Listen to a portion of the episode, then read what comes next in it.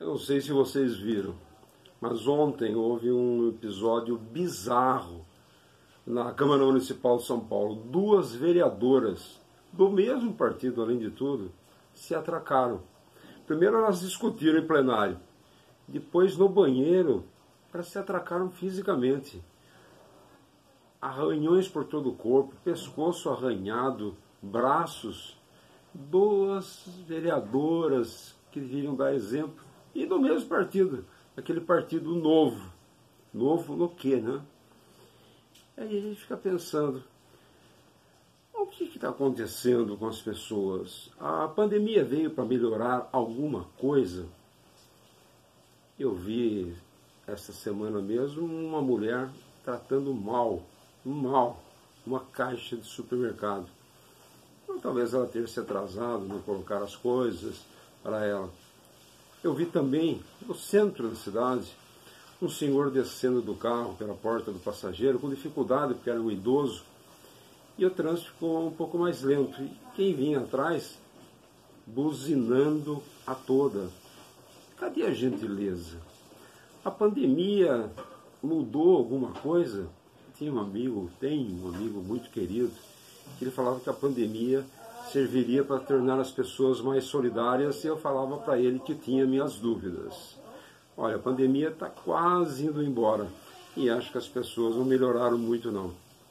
A gentileza, a solidariedade, o respeito ao outro é uma coisa cada vez mais difícil numa sociedade. E eu não acredito que vai haver grandes mudanças agora, infelizmente. Porque eu me fio, às vezes, numa velha frase que me marca muito, que uma vez eu vi. Fazemos o que somos. Ou seja, as pessoas fazem o que basicamente elas são.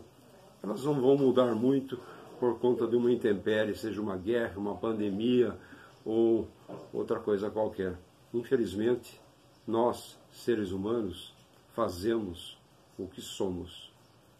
O que aconteceu agora, recentemente, no Rio de Janeiro, dá bem uma amostragem do que ocorre na vida pública brasileira, da chacota e da trambicagem da vida pública brasileira.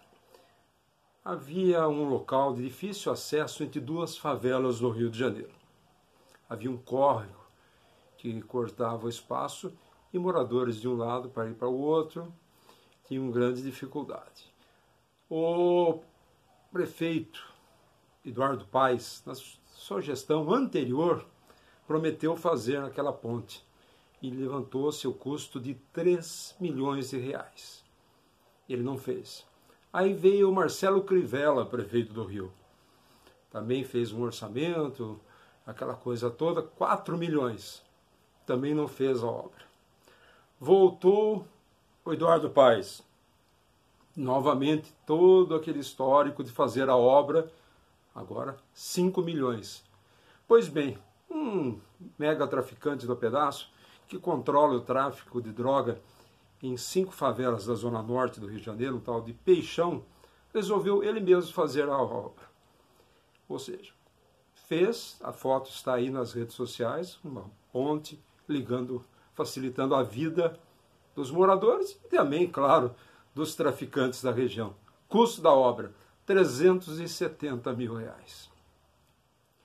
Nem 10% do que estava sendo orçado. É mais ou menos isso que acontece no Brasil.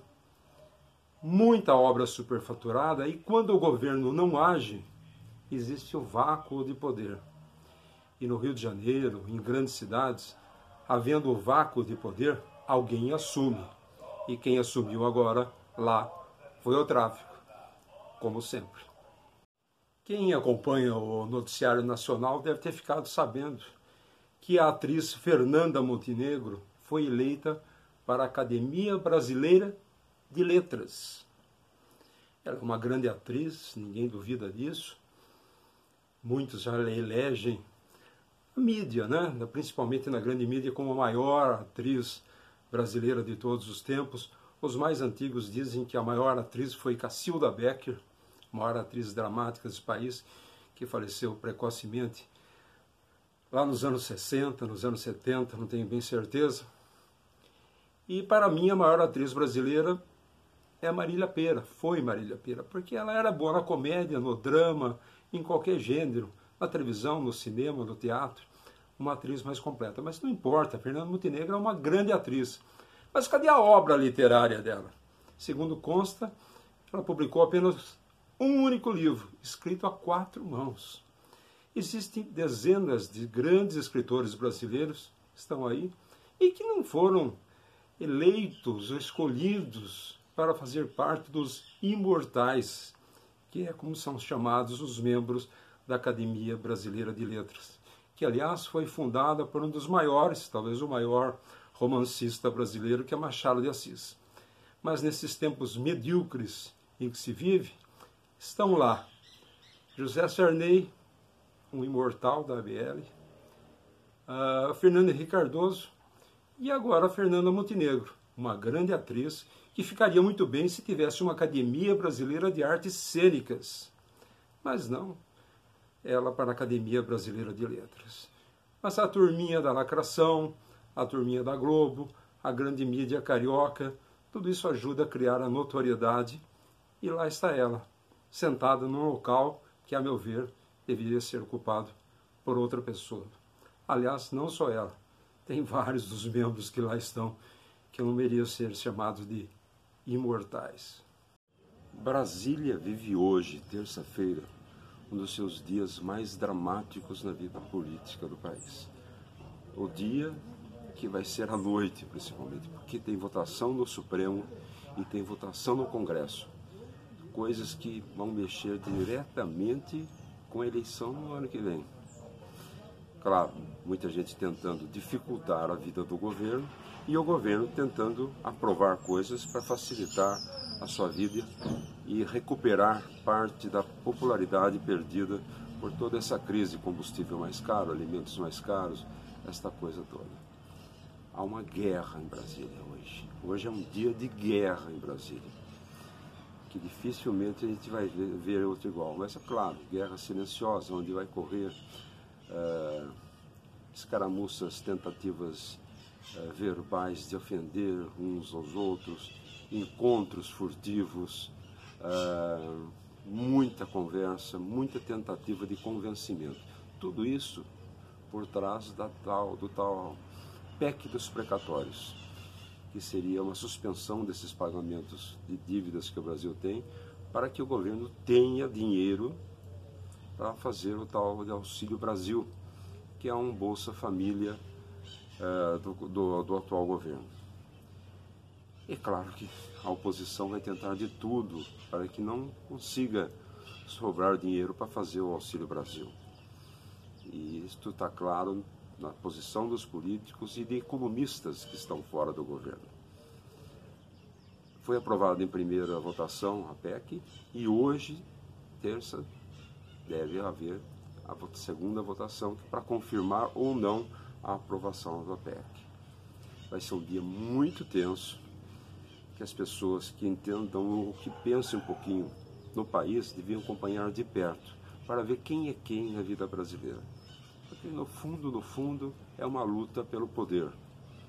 Uns querendo dificultar a vida do atual governo para facilitar, possivelmente, a eleição do ex-presidente Lula, que é o mais forte candidato de oposição, e outros tentando, claro, a reeleição do Bolsonaro. Vai ser uma verdadeira guerra em Brasília. Não sei se você que me ouve ou me vê chegou a ver esta que é a reportagem que saiu, acredito que no Facebook? Um policial militar, que também não sei de que cidade que é, porque não especifica na matéria, passou por uma dessas esquinas de uma das cidades brasileiras de maior movimento e viu um garoto pedindo dinheiro. Ele parou e falou assim: Por que você está pedindo dinheiro? Eu estou com fome, menino. Ele foi até o bar, restaurante mais próximo, comprou um Armitex e deu para o menino. Não contente, ele pegou o carro, comprou um, um pequeno engradado, encheu de latas, ou seja, de vasilhames de água gelada, e deu para o menino e falou: em vez de ficar pedindo dinheiro, venda água nos semáforos. No dia seguinte ele passou pelo local, o menino estava todo feliz. Tinha vendido toda a água, com o dinheiro comprado mais água, estava vendendo, fazendo um dinheirinho, enfim.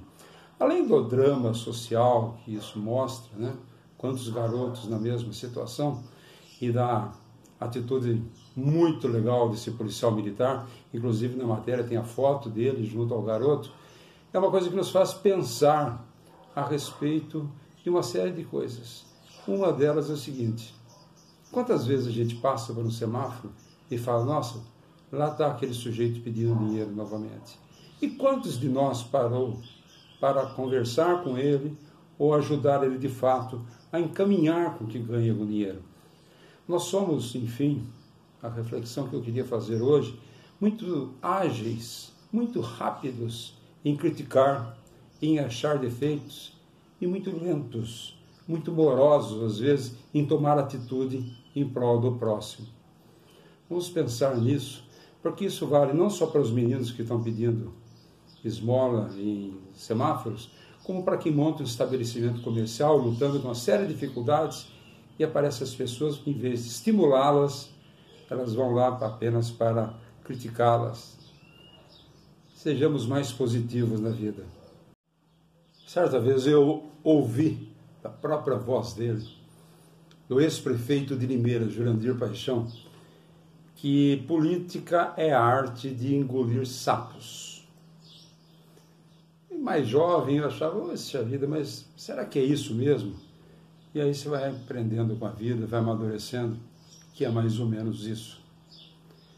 Agora estão se falando, pelo menos estão nos jornais, de uma proximidade entre Lula e Alckmin numa chapa. Mas como se eles eram inimigos políticos até há pouco tempo? Não vamos nos esquecer que o mesmo Lula se aproximou do seu maior inimigo político, era adversário, era inimigo, a quem ele xingava constantemente, que era Paulo Maluf. Foi na casa do Paulo Maluf pedir apoio do Paulo Maluf para a eleição do Fernando Haddad. Aí a gente vem mais para o momento presente. O Bolsonaro queria fazer uma campanha ou uma gestão presidencial livre de amarras, mas não consegue. O Congresso o amarra e ele teve que fazer acordos com o chamado Centrão para conseguir governar, aprovar os projetos que quer. Ou seja, política é mesmo a arte de engolir sapos e mal digeridos. Muitas vezes, claro, em benefício de um bom mandato, de coisas boas que possam acontecer, mas não deixa de ser uma coisa que não é para amadores, não. Dia desses eu vi um vídeo é, na internet, na verdade não foi um vídeo preparado, foi alguém que gravou uma cena por acaso e mostra uma grande realidade que a gente pode aprender muito mais hoje em dia com as crianças do que com os adultos. Mostra um casal e um filho almoçando num restaurante.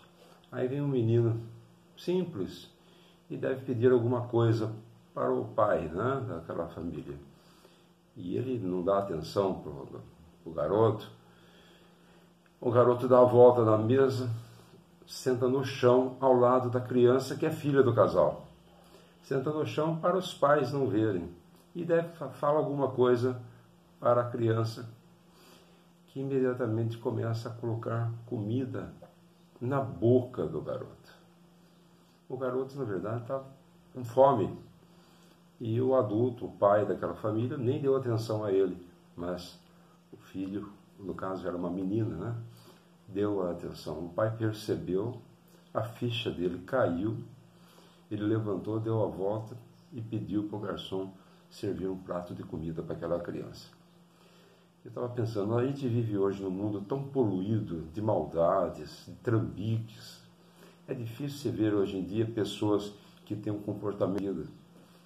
E as pessoas vão ficando dentro de si mesmas poluídas de más intenções. E às vezes, um gesto de uma criança ensina para nós muito mais do que muitas aulas em escolas ou muitas vezes conversas com amigos ou no trabalho. A gente precisa aprender, às vezes, com a ingenuidade e com a pureza, com a sinceridade das crianças. Eu queria conversar com vocês hoje, iniciar a nossa conversa com uma pergunta. Você sabe quanto você ganha e quanto você gasta por mês? Você planeja sua vida econômica? Eu acho que muita gente não faz isso. Tem uma fábula famosa atribuída a Êxopo e depois que teria sido recontada pelo La Fontaine, que é a cigarra formiga que muita gente conhece. Que no verão a formiga trabalhava, estocava alimentos e a cigarra só cantava. Chegou o inverno, ela tinha alimentos e a cigarra estava praticamente morrendo de fome. Eu me lembrei disso quando eu li uma reportagem da atriz, modelo muito famosa nos anos 90, Cristina Mortágua. Muita gente deve se lembrar ainda dela. E hoje ela está numa situação de penúria. Ela ganhou muito dinheiro, mas não soube controlar a sua vida. Ela deu uma entrevista agora, falou que no começo desse ano ela passou 20 dias comendo apenas arroz, que mora na casa, num apartamento, na verdade, emprestado pela mãe, que ela, ela era uma gastona compulsiva, que ela comprava tudo que ela via pela frente, bolsas, sapatos, roupas. Depois agora teve que vender praticamente tudo, leiloando algumas coisas dela. E está numa situação muito difícil. E isso acontece com muita gente que eu conheço. Gente que acha que tudo pode, que vai gastando, que gasta mais do que ganha, ou que gasta no limite do que ganha, sem pensar que os anos passam para todo mundo. Então eu sou uma pessoa totalmente favorável a que haja planejamento econômico dentro do currículo escolar, para ensinar desde os mais jovens como controlar suas vidas. Você e eu conhecemos muita gente que gasta mais do que ganha e depois passa por momentos difíceis na vida. No currículo escolar poderia se eliminar algumas matérias que talvez não tenham tanta utilidade na vida prática e colocar planejamento econômico. Pelo menos essa é a minha opinião.